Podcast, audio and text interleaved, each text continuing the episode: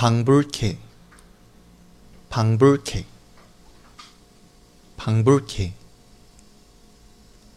초청 가수들은 인기 아이돌부터 인디밴드까지 다양하게 초청되며 콘서트를 방불케 한다. 방불케에서 방불은 거의 뭐 비슷하다 라는 그런 뜻이에요. 뭐 사실 방불이라는 단어는 많이 사용하는 표현은 아니에요. 그래서 뭐 모르실 수도 있어요. 그런데 그 뒤에 있는 그 뒤에 붙어 있는 캐라는 것은 꼭 기억하고 넘어가면 좋을 것 같아요. 캐는 보통 앞에 무엇 무엇 캐라고 사용을 하는 건데요.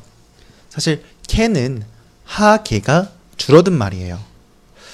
사실 이게 이제 보통 이걸 설명할 때 어떻게 이야기하냐면 어 어간의 끝 음절이 하일 때 아가 줄어들어서 히응이 남는데 그 히응이 다음 음절의 첫 소리와 어울러져서 거센 소리로 될 때에는 거센 소리로 적는다.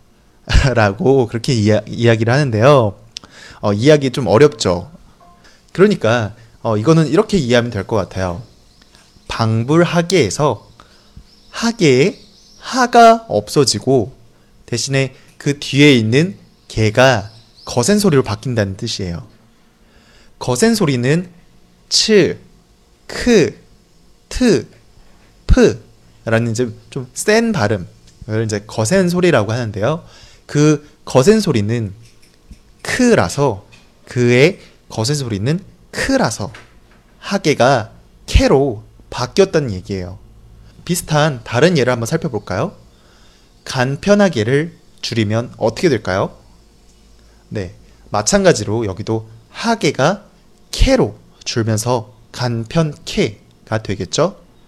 그러면 실망하게를 줄이면 어떻게 될까요? 실망캐가 돼요. 네, 좀 이해가 됐나요? 좀 이해가 되셨으면 반복해서 연습해 보도록 할게요.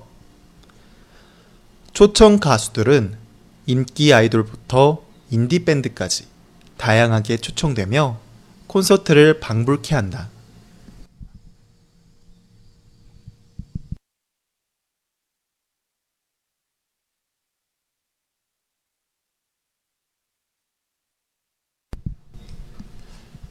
그곳은 천국을 방불케 했다.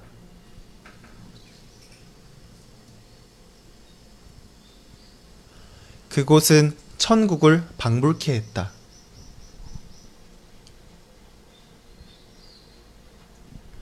그곳은 천국을 방불케 했다.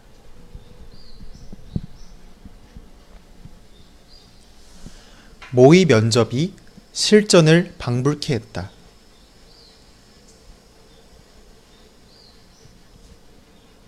모의 면접이 실전을 방불케 했다. 모의 면접이 실전을 방불케 했다.